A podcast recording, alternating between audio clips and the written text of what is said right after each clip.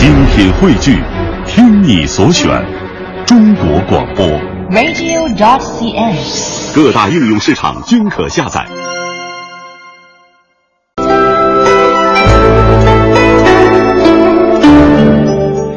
品读中华人物，启迪智慧人生。各位好，我是郑博。大家好，我是君阳，欢迎各位锁定中央人民广播电台香港之声数码广播三十二台的《中华人物》。历史上的今天，也就是在九十八年前的今天，一九一七年的一月四日。丙辰年农历的腊月十一，蔡元培就任北京大学的校长。今天的节目呢，我们就和您一起来了解一下蔡元培在北大的日子。在中国的科举制度废除之后，现代教育观念在一批开风气之先的教育界先贤的倡导之下，开始在中国这片古老的土地上生根发芽。在戊戌变法失败之后的次年秋天，距离后来废除科举的日子还有六年。绍兴中西学堂的花厅里有过一次宴会，关于这次的宴会，近代著名的教育家蒋梦麟曾经有过这样的叙述，他这样写道：“忽地里有一位文质彬彬、身材短小、儒雅风流、韶华三十余的才子，在席间高举了酒杯，大声道：‘康有为、梁启超变法不彻底，哼，我！’大家哄堂大笑，掌声如雨打芭蕉。”那么，谈论起科举废除之后的教育，我们要从蒋梦麟笔下的这个才子说起。这个才子便是蔡元培。蔡元培最早涉身富有现代气息的教育，大概要从1901年出任南洋公学，也就是上海交通大学的前身的特班总教习算起。后来，同样在教育史上享有大名的职业教育家黄炎培，当时就是蔡元培教授的呃教所教授的特班上的一位学生。第二年，蔡元培又和同仁一道筹办了中国教育会，创办了爱国女校，并且担任了会长和校长之职。之后的日子里，他并没有太多的精力放在教育领域。当时呢，革命风潮四起，蔡元培也脱下了儒衣，摇身一变成为了老牌的革命党。正治型教育家的称谓大概是来源于此。一九一二年，蔡元培出任了国民政府第一任的教育总长，这是个官儿。不过呢，蔡元培不单是个教育官，更是一个教育家。在近五千字的对于新教育之意见当中，蔡元培比较完整的体现了他当时的教育思想。蔡元培的高明之处就在于能够从现实着手，但是呢，从长远之处着眼。正是因为如此，才有了一九一七年出掌北大之后大刀阔斧的改革。1917年，蔡元培执掌北大，一时间红楼上下欢腾，校园人奔走相告，喜逢先生蔡。其实啊，当时大家并不包含着多少对现代大学的期盼，因为在学生的想象当中，有蔡元培这样一位充满了个人魅力又资望深厚的人来担纲北大，日后毕业想必是不愁难觅饭碗了。一九一七年的一月四号，四十九岁的蔡元培乘坐马车缓缓驶进北京大学的校门。在接下来的一场极富震撼力的演讲当中，他为现代中国的大学精神定下的却是一个恒久的调子：大学是研究高深学问的地方，学生进入大学不应仍抱科举时代的思想，以大学为取得官吏资格之机关，应当以研究学问为天责，不当以大学为升官发财之阶梯。必须抱定为求学而来之正大宗旨，才能步入正轨。对学生们说了如此这番，又对教授们说了如此那番。当有学问研究之兴趣，尤当养成学问家之人格。说完这番，这个资深的革命党员党要员开始和政府谈条件了。教育事业应当完全交给教育家，保有独立的资格。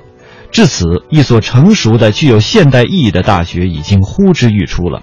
在之后的岁月里，蔡元培成了北大永远的校长，兼容并包、学术自由的理念深入人心，被后来者奉之为圭臬。接下来，我们通过一个短片走进蔡元培。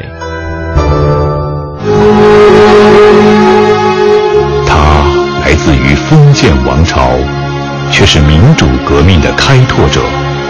他出身于科举制度，却成为现代教育的奠基人。在四十多年中，他建立了一个新的教育理念，塑造了一个现代意义上的北京大学，而继承他理想的那一代知识分子，为中国走向现代书写了开篇。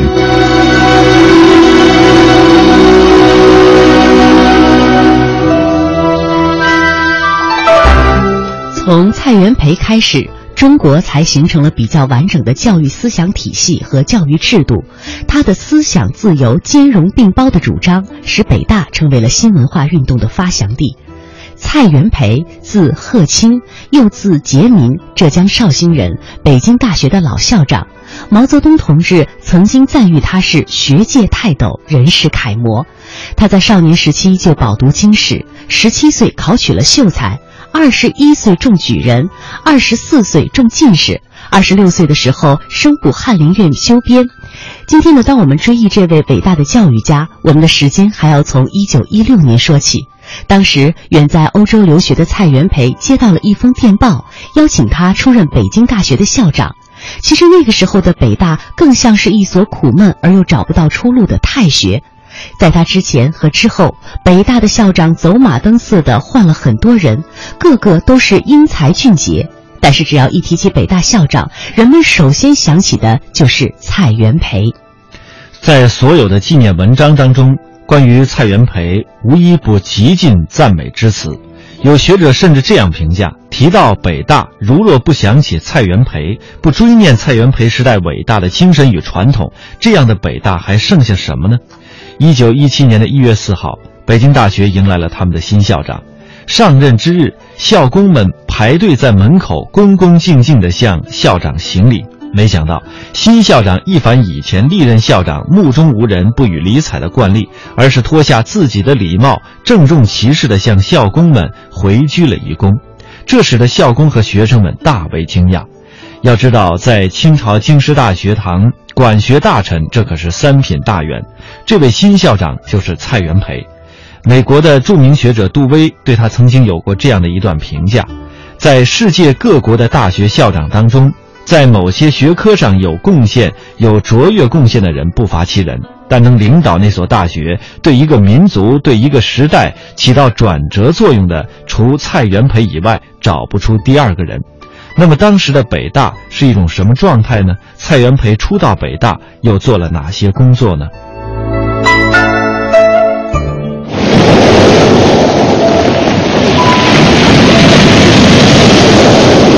一九一一年，辛亥革命的胜利，结束了两千年的君主专制体制。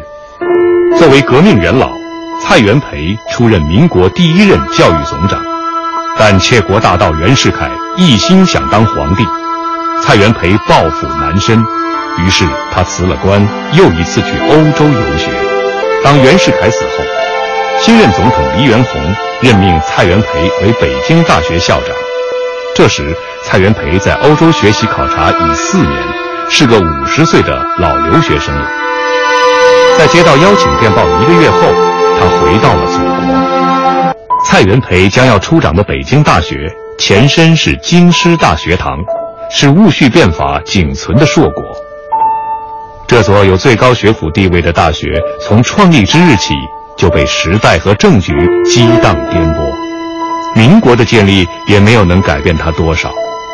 老师多是北洋官僚，学问不大，架子不小；学生多是王公贵族、官僚富家子弟，上课了。听差们忙不迭去请老爷上课了，学生老爷才有鸦片床上爬起来。学生中还流行结十兄弟，就是气味相同的几个同学结拜做兄弟。毕业后大家钻营做官，谁的官大，其他人就到他手下做科长、做秘书，捞个一官半职。当时北大的话呢，很多学生都喜欢读法律。而法律系的话呢，教员呢有很多都是官僚来兼任的，啊，来兼任教授，没有学问，但是却受到学生的欢迎。为什么会没有学问却受到学生的欢迎呢？为什么愿意上法科呢？就是为了以后便于有靠山，便于升官。那时的北大其实就是一个官僚养成所，这是一座苦闷而又找不到出路的太学。这个中国高等教育的最高学府，就是以这样的状态，等待蔡元培的到来。一九一六年十二月二十六日，蔡元培接到任命的当天，没有直接去北京大学，而是步行到北京西河沿中西旅社拜访了一个人。这个人就是陈独秀。蔡先生和陈独秀有过交往，他在上海从事革命活动的时候的话。曾经和陈独秀有过共识。当时建议光复会做炸药，陈独秀也去参加做炸药，蔡先生也是经常去。因为有这些关系，他又看了《新青年》杂志。陈独秀是《新青年》的创办人，提倡民主与科学，反对封建旧思想、旧文化、旧礼教。这时，他从上海来北京为杂志筹款。《新青年》当时是新文化运动一个重要刊物啊，是传播新思想。他看了《新青年》以后，就认定这个人可以成为青年的导师。蔡元培希望他出任北大文科学长，但陈独秀放不下他在上海办的《新青年》，于是蔡元培三顾茅庐，一连几天早早来到旅社，遇陈独秀晚睡迟起，他就搬个凳子坐在房门口静候。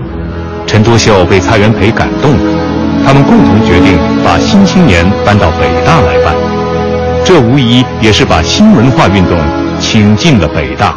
就任校长后，蔡元培做的头一件事，不是举行仪式，不是发表治校主张，而是贴出这样的一张布告，宣布陈独秀为文科学长。后来成为著名哲学家的冯友兰说。看到这张布告，我们学生全明白了。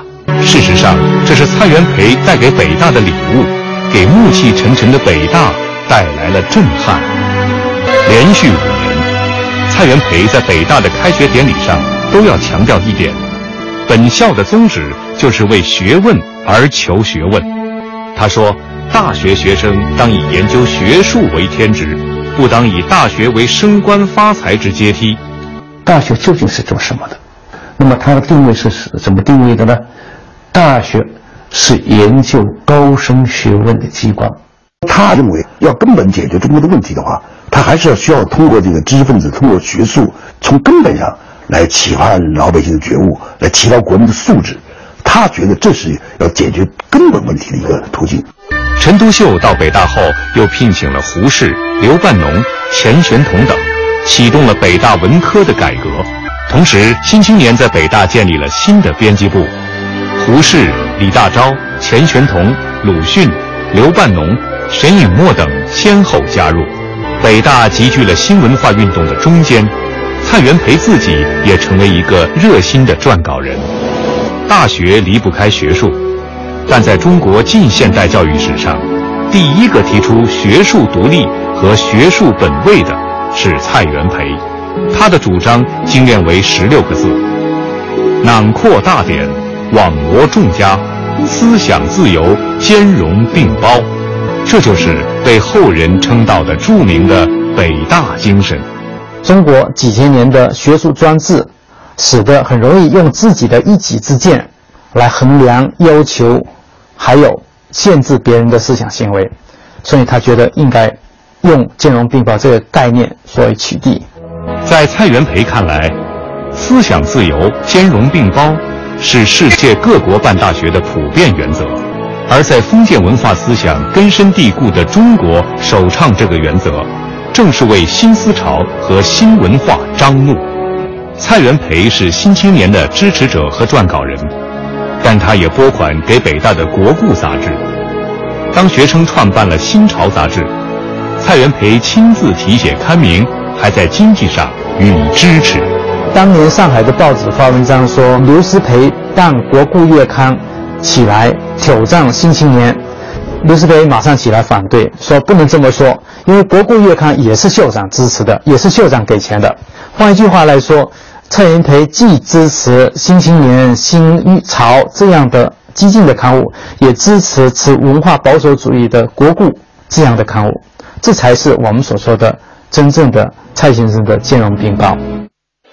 溯华夏五千年，英才辈出；激扬文字，书写东流，跌宕声韵，记录千秋，征战沙场，气吞山河。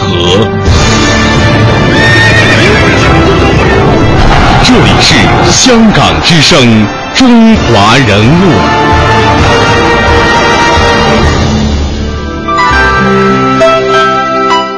蔡元培的父亲是钱庄的掌柜，去世的很早，于是呢家道中落，变得贫穷起来。在亲戚的帮助下，蔡元培接受了严格而完整的旧式教育。二十六岁的时候考中了进士，两年以后呢进入了翰林院，这是封建时代读书人最向往的地方，也是他们梦寐以求的荣耀。然而他在翰林院并没有多少事可做，却目睹了中国发生的两件大事：一是1894年甲午战争爆发，中国惨败而签订了屈辱的《马关条约；二是1898年维新派提出变法自强，发展成为了声势浩大的维新变法运动，但最后以失败告终。这两件事对于年轻而又充满抱负的蔡元培，无疑是巨大的打击，他的一生就此发生了转变。中国到底你改革怎么走？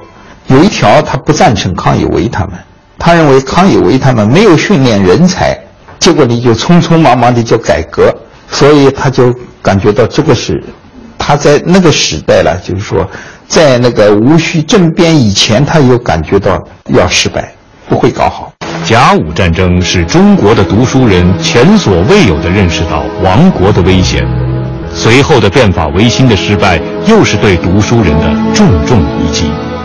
蔡元培从中酝酿了这样的思想：中国这样大，积弊这样深，不在根本上从培养人才着手，要从事改革，是不可能的。戊戌维新以后，有些人戊戌维新失败了，我赶快回到那个原点去。他倒没有，他是作为翰林院编修，他还继续的。要要想搞新的东西，戊戌变法失败不到一个月，蔡元培离开了满清王朝的翰林院，回到绍兴。他以一介布衣来实践教书育人、启发民智的理想。四年里，他在绍兴、上海等地创办和主持了七所新式学校。办学期间，蔡元培发起创立光复会，反对腐朽的满清王朝。光复会的主要的领袖是蔡元培和庄太炎，在光复会的实干家里边就是陶成章。那么应该说，在辛亥革命以前，这个光复会在江南这一带，他这个发动群众啊，搞这个起义呢，是起了很大的一个作用。以后的十几年间，革命和教育成了蔡元培奋斗的双重轨迹，同时。他游学欧洲，对西方的学术思想广泛涉猎、深入研究。这样的视野和积累，使他对中国社会和教育的症结有了清醒的认识。蔡元培走进北大时，已不是把改造北大看成仅仅是治理一所学校，而是为中国的现代大学教育奠基。在北京办学不是那么容易，为什么呢？保守势力太足，举办一个新的学校。有一点新的措施，就会受到传统势力的包围以及阻挠。蔡元培呢，在那个时候他已经有能力把他在上海办学、在欧洲游学，他所形成的一整套的办学理念，在北大推广。在蔡元培实际担任校长的五年多时间里，他把太多的理想付诸了实践，付诸了这所学校。北大成立共产主义小组。在中国是最早的。我曾经在八十年代初拜访过当时北大学生罗章龙先生，他就回忆，他说我们要成立马克思主义研究会，我们就去找蔡校长，蔡校长呢他就批准我们成立，给了我们两间办公室，而且在成立的会上他还参加我们的成立大会。蔡元培认为，在学术上，只要言之成理，持之有故。就要使各种学派、各种观点并存，让老师有自由研究的空间，让学生有自由选择的权利。这种思想自由、学术平等的方针，造成了从未有过的百家争鸣的气象，激发了学生们崇尚和研究学问的兴趣。这是以后五四新文化运动的先声。蔡元培在北大还有一个发明，将学生的学年制改为选科制，就是今天的学分制。蔡元培的出发点是崇尚自然，发展个性，学生可以根据自己的兴趣和特点自由选课，接触到不同的学术观点、主张，通过比较对照，思考贯通。在那个封建的社会里头，这是盲从的、盲目的，而不会强调这个个人的这个独立思考的这样的一个这个，他是被那个说服住了的。所以呢，现在他强调的是需要能够。有那个独立思考的这样的一个意识，这也是有观念的一个不行。在这样的北大成长起来的学生，是一批栋梁之才。今年已一百零二岁的蔡尚思，是北大国学研究所的学生。他在浓郁的学术气氛中求学，又在蔡元培的鼓励和推荐下，做了一辈子教师，做了一辈子学问。他敬佩和仰慕老师。尽管很多事现在已经不记得了，但他还常常念叨恩师蔡元培的名字。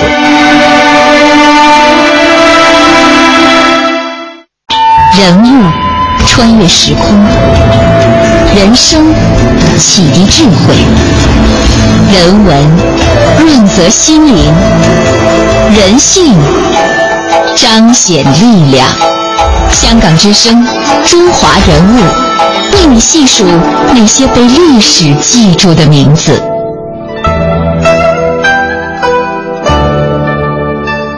蔡元培先生一生的座右铭是“学不厌，教不倦”。他三度旅欧，精研西方的哲学。在巴黎，他访问过居里夫人；在德国，他也访问过爱因斯坦。两次高峰的对话也使他受益良多。他提出来以美育代宗教的主张，仍然是积学深思所致，绝非是异想天开。终其一生，蔡元培对学问一直抱有着浓厚的兴趣，对教育一直怀有着炽热的感情。虽历经乱世，屡次遭受到了很多的坎坷，但是他仍然没有灰心泄气。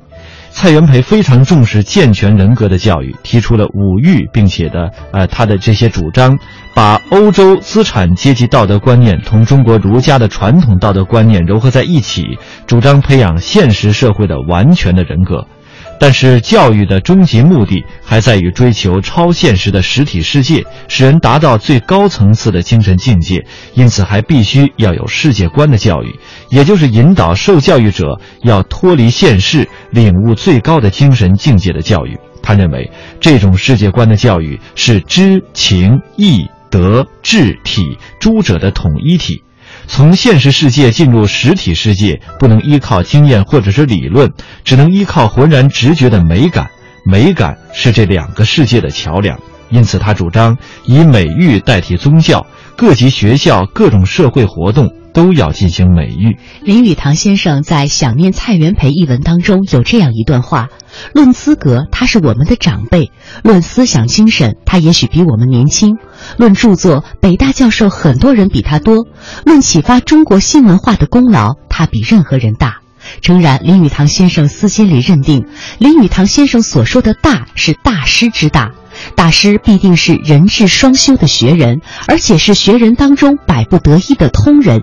学人难在精深，通人难在渊博。学人首先代后自我作古，继承高明，唯有通人才能开通一代文化之风气。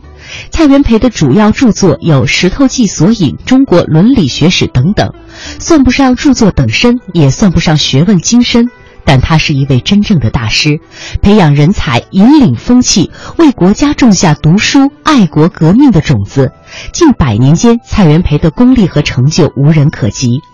著名的历史学家傅斯年在我所敬仰的蔡元培之风格一文当中赞扬道：“蔡元培实在是代表两种伟大的文化，一是中国传统圣贤之修养，一是法兰西革命中自由、平等、博爱的理想。此两种伟大的文化具备其一以难，兼备犹不可够。”此言不虚。传统意义上的完人必须立德、立功、立言，三者缺一不可。不仅要在公共事务方面恪尽职责、大有建树，而且在个人私德方面也不能留下任何的瑕疵。蔡元培正是这样的适龄典范。在今天节目快结束的时候，我们来回顾两句蔡元培先生的名言。他说过：“我们教书要引起学生的读书兴趣，做教员的不可一句一句或一字一字的都讲给学生听，最好要使学生自己去研究。教员不讲也可以，等到学生实在不能用自己的力量去了解功课时，才去帮助他。”他说：“与其守成法，无宁尚自然；与其求画一，无宁展个性。”中华人物被历史记住的名字。今天我们带您走进的是大教育家蔡元培在北大的日子。欢迎各位在每天晚上的七点三十分收听《中华人物》节目的重播。我们的首播时间是每天上午的九点三十分。明天节目我们再会。明天再会。